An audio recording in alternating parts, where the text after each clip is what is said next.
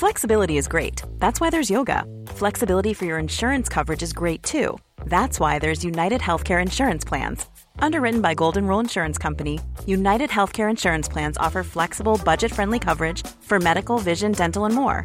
One of these plans may be right for you if you're, say, between jobs, coming off your parents' plan, turning a side hustle into a full hustle, or even missed open enrollment. Want more flexibility? Find out more about United Healthcare Insurance Plans at uh1.com. Many of us have those stubborn pounds that seem impossible to lose, no matter how good we eat or how hard we work out. My solution is PlushCare.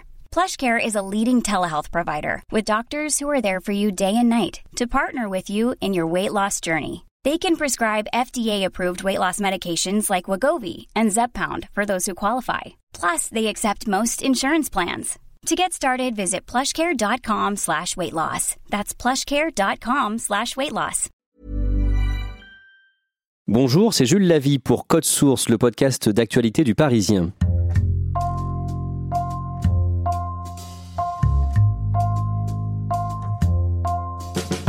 Pendant la guerre en Syrie, les Kurdes se sont battus contre les djihadistes de l'État islamique, mais la Turquie voisine considère les combattants kurdes comme des terroristes. Avec l'opération militaire Source de paix lancée le 9 octobre, elle les a forcés à fuir les secteurs frontaliers.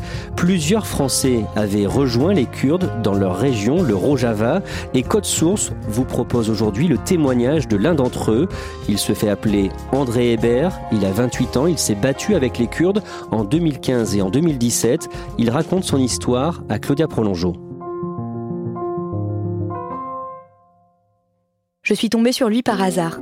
Le 11 octobre, deux jours après l'offensive turque contre les Kurdes de Syrie, une tribune dans Libération signée d'un collectif a attiré mon attention. Elle appelait à ne pas abandonner cette population. Sur Facebook, j'ai contacté ce collectif et quelques heures plus tard, André Hébert m'a appelé et m'a proposé qu'on se rencontre. Je m'appelle André Hébert, j'ai 28 ans, je suis militant communiste depuis l'âge de 14 ans. Euh, j'ai grandi euh, à Paris dans un milieu euh, bourgeois, catholique. Je me suis intéressé à la politique à mon adolescence. Quand j'étais étudiant, euh, on avait un journal avec un camarade, donc c'était plus des initiatives individuelles ou en petits groupes qu'autre chose. Est-ce que vous vous souvenez du moment où vous avez euh, eu une prise de conscience sur la situation des Kurdes? Oui, c'était euh, fin 2014, au moment de la bataille euh, de Kobané. Depuis la frontière turque, le panorama sur le district syrien de Kobani. L'aviation de la coalition y a mené ces dernières heures plusieurs raids contre les éléments armés de l'organisation État islamique qui assiège la troisième ville kurde de Syrie. Le 13 septembre 2014, les forces djihadistes de l'État islamique lancent une offensive contre la ville de Kobané, au nord de la Syrie. Elle est alors défendue par les troupes kurdes, membres du YPG, c'est-à-dire de la branche armée du Parti démocratique syrien, qui s'oppose depuis le début de la guerre civile en 2011 à Bachar el-Assad. J'étais d'abord impressionné par euh, le courage euh, des défenseurs euh, de Kobané et ça m'a amené à m'intéresser de plus près à qui étaient euh, ces Kurdes qui combattaient l'État islamique. Et je me suis rendu compte que c'était pas simplement un combat contre l'État islamique ou pour leur terre, il y avait aussi un véritable projet révolutionnaire derrière et que ce projet correspondait dans ses grandes lignes à la façon dont je voulais voir la société changer en tant que militant communiste. À partir de là, euh, j'ai immédiatement compris qu'il fallait que je participe à ce qui était en train d'être construit euh, là-bas et rapidement, j'ai aussi compris que si je voulais être cohérent avec cette démarche et la mener jusqu'au bout, ça impliquait un engagement armé, vu le contexte euh, sur place. Il m'a fallu euh, quelques mois après cette prise de conscience pour euh, m'organiser et contacter les gens là-bas et finalement pour pouvoir m'y rendre pour la première fois l'été 2015. André prend contact via un groupe Facebook, Les Lions du Rojava, du nom d'une région autonome dans le nord-est de la Syrie. Des membres du YPG lui répondent. Ensuite, un entretien très rapide euh, en appel euh, visio et puis euh, ensuite, une fois qu'on avait réservé le billet d'avion, on leur envoyait la copie du billet d'avion, notre passeport et ils venaient nous chercher à l'aéroport. Et donc à l'âge de 24 ans, je suis allé au Kurdistan syrien pour rejoindre les rangs du YPG, les unités de protection du peuple, qui sont les forces armées des Kurdes de Syrie. Jusqu'à l'été suivant, en même temps qu'il termine ses études d'histoire, André Hébert prépare son départ.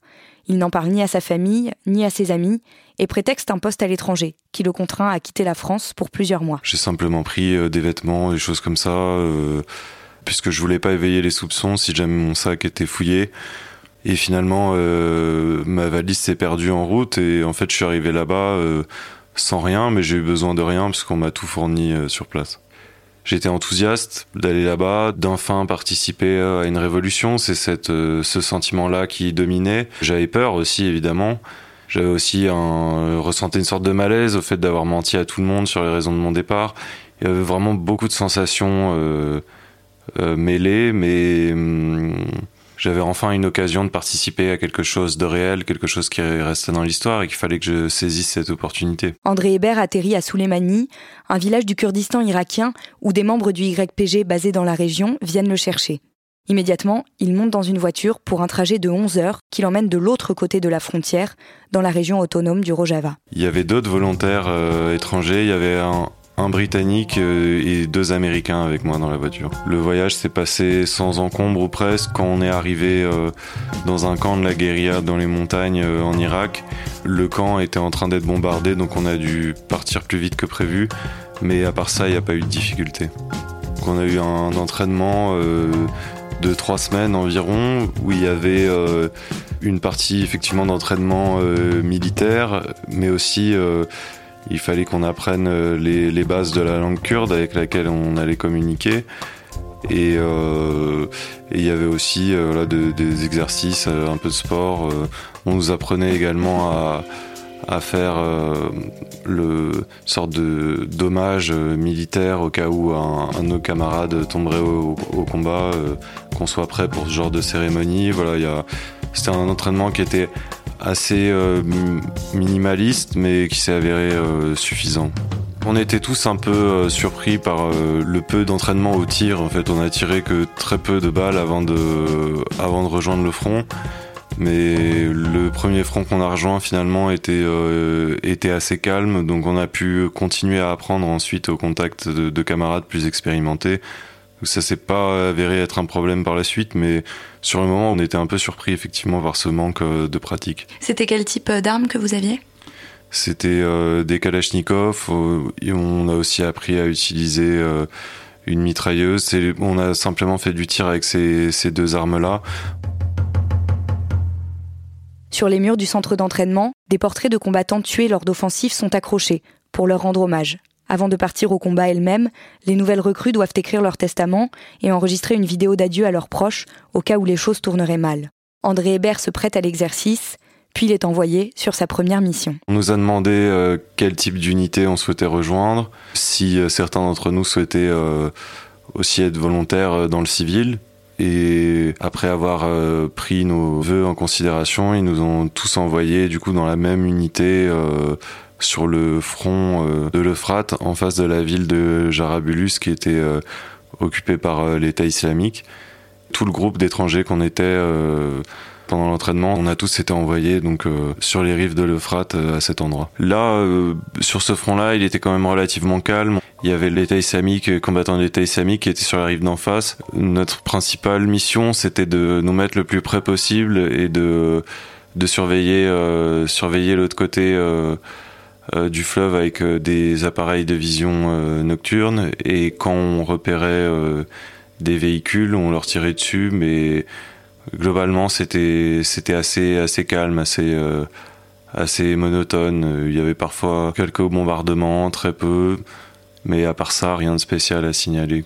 Au bout d'une dizaine de jours, André demande à rejoindre une autre unité, celle du bataillon international de libération, organisé par des groupes communistes turcs qui combattaient dans le Rojava. Vous étiez où le 13 novembre 2015 J'étais euh, en opération, je participais à ma première offensive contre l'État islamique dans les environs de la ville d'Al-Hol et j'ai appris euh, les attentats avec un petit décalage juste à la fin de cette offensive quand j'ai pu utiliser mon téléphone et parler à ma famille. Et euh, même en étant sur place avec tout ce que ça implique évidemment euh, d'apprendre qu'il y avait des attentats là-bas dans ma ville d'origine dans des quartiers que je connais très bien c'est sûr que ça a été un choc mais ça m'a conforté dans l'idée que j'étais au bon endroit et que ce que j'étais en train de faire c'est bien et ça m'a donné encore plus de motivation pour combattre euh, les djihadistes sur place. J'ai participé à deux offensives contre l'État islamique et ensuite je suis rentré en France après neuf mois sur place. Quand je suis rentré, ça s'est plutôt bien passé. Il y a eu une convocation au siège de la DGS6 qui était prévisible. L'entretien s'était plutôt bien passé à ce moment-là. Et c'est en fait plusieurs mois après que je me suis rendu compte qu'ils gardaient quand même un œil euh, sur moi et sur certains autres volontaires, puisque j'avais prévu de repartir sur place euh, en décembre 2016. Et deux jours avant que je prenne l'avion, il y a des policiers qui sont venus chez moi pour euh, me prendre mon passeport, ma carte d'identité. Et m'accuser d'avoir euh, des liens avec l'émanation d'un groupe terroriste ou euh, de vouloir utiliser euh, mon expérience militaire pour mener des attaques contre les intérêts français. Son passeport confisqué, André ne peut plus repartir comme il le souhaitait. Il laisse filer le temps, commence à écrire son livre et contacte un avocat pour régler la situation. Cinq mois plus tard, le tribunal administratif de Paris lui restitue son passeport, confirmant que l'YPG n'est pas un groupe terroriste.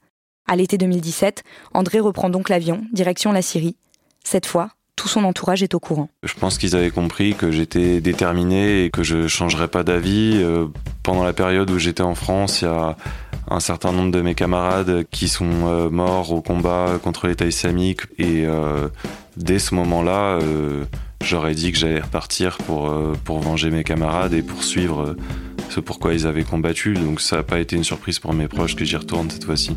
Ensuite, comme c'était la deuxième fois que, je venais, que j'avais déjà une expérience militaire, ils m'ont envoyé directement euh, au front à Raqqa euh, dans une unité euh, pour participer à la libération de cette ville de Raqqa qui était la capitale syrienne de l'État islamique. Présentée par Daesh comme sa ville modèle, Raqqa voit converger vers elle 30 000 combattants kurdes. L'offensive a été lancée samedi soir. La dernière semaine, il y a eu un, un cessez-le-feu pour faire évacuer les civils que l'État islamique utilisait comme bouclier humain. Donc on, était censé participer à l'assaut euh, final, notamment contre le stade de Raqqa qui avait été transformé en place forte. Nous on était, euh, on était juste en face.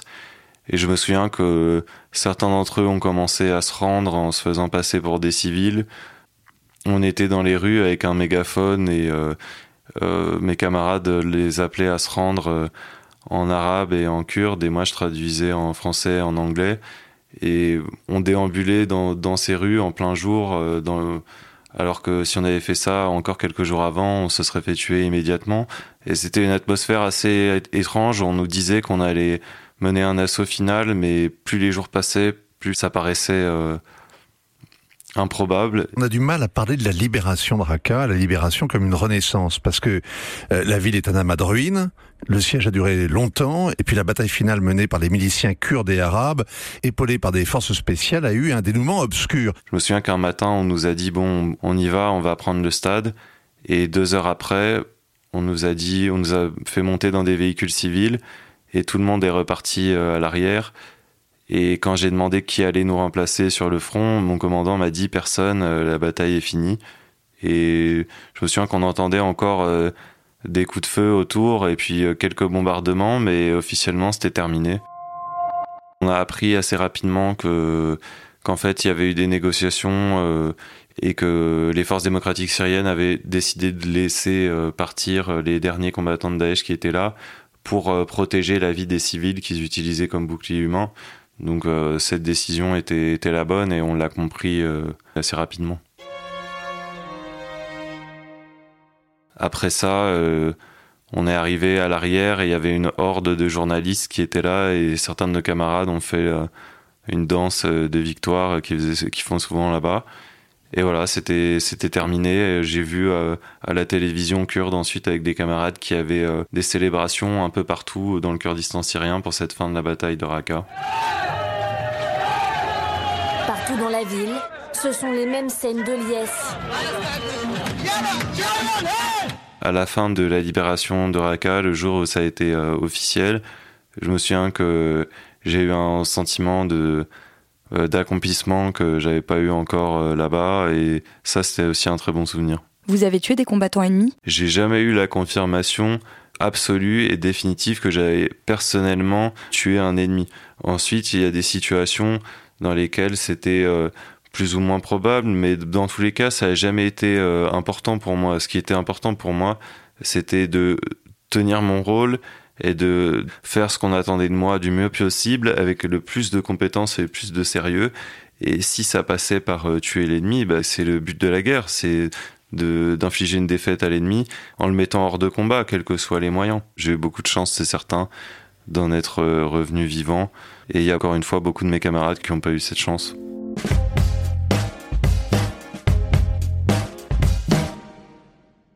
Après la libération de Raqqa, André participe à une autre opération, plus au sud. Il reste une semaine dans cette nouvelle unité où peu de choses se passent. Il se sent usé, s'ennuie et décide finalement de rentrer en France pour ne pas devenir un fardeau pour les autres. Depuis, euh, j'ai repris le cours euh, de ma vie euh, en France. voilà, le travail, routine, quoi. Ça vous paraît pas un peu dérisoire, cette vie-là, par rapport à tout ce que vous avez vécu? C'est pas tant le détail de cette vie quotidienne qui est, bien plus confortable que là-bas, mais ce qui manque, c'est, surtout le sens. C'est quand on est là-bas, on participe à un, collectif qui a un but commun, euh, qui a un sens. Quand même dans les journées les plus difficiles ou les moins intéressantes, quand on est là-bas, quand on se réveille, on sait pourquoi on est là. Euh, quand on est en France, euh, on retombe dans cet individualisme ambiant, dans cette absence de, but collectif, cette absence de sens. Donc oui, évidemment, c'est ça qui manque surtout. Ça a été euh, les 15 mois les plus euh, les plus intenses et les plus euh, enrichissants de ma vie. C'est j'ai appris beaucoup de choses sur le plan politique, sur le rapport aussi aux autres, comment, malgré la barrière de la langue, des cultures, on peut être tous réunis par un même idéal et tous contribuer à la même chose j'ai appris aussi sur moi, sur ce que j'étais capable de faire ou pas, sur comment on peut repousser ses limites si on en a la volonté. Non, c'est sûr que ça a été euh, la chose la plus importante et la plus intéressante euh, que j'ai fait de ma vie, c'est certain. Je me souviens qu'en partant, euh, le responsable kurde du coup des volontaires internationaux nous disait la même chose à chacun. Il nous disait quand tu rentres chez toi, il faut que tu témoignes de ce que tu as fait, de ce que tu as vu, de ce que tu as appris ici. Et je me souviens qu'il m'avait dit la vérité euh, suffit. Je me souviens de cette phrase. Et donc euh, c'est pour ça que pour honorer cette promesse, j'ai écrit euh, le livre jusqu'à Raqqa pour continuer à défendre cette cause, mais par des moyens différents. Claudia, le fait qu'il ait été se battre en Syrie, est-ce qu'il en parle autour de lui? Alors non, il en parle euh, pas du tout, éventuellement un tout petit peu assez proche, mais c'est quelque chose qui est assez difficile à assumer. Et, euh, notamment euh, dans son travail, il pense que ça serait vraiment problématique, donc pour lui le mieux c'est de jamais en parler. Et tu l'as dit dans ton reportage, euh, la justice française a reconnu qu'André Hébert avait le droit d'aller se battre en Syrie. Oui, puisque la justice française lui a rendu son passeport, on, le disait dans le reportage. Par ailleurs, euh, l'État a été condamné le mois dernier à lui verser de l'argent justement parce qu'il lui avait confisqué son passeport. C'est au titre euh, du préjudice matériel et moral. Et le tribunal administratif de Paris a aussi condamné l'État à lui rembourser les frais de justice qu'il avait engagés. Merci Claudia Prolongeau. Code Source est le podcast d'actualité du Parisien. Production Clara Garnier-Amouroux et Stéphane Geneste. Réalisation Benoît Gillon. Si vous aimez Code Source, n'oubliez pas de vous abonner sur votre application de podcast préférée. Nous sommes aussi disponibles sur Deezer et Spotify. Vous pouvez dialoguer avec nous par Twitter ou à l'adresse codesource at leparisien.fr.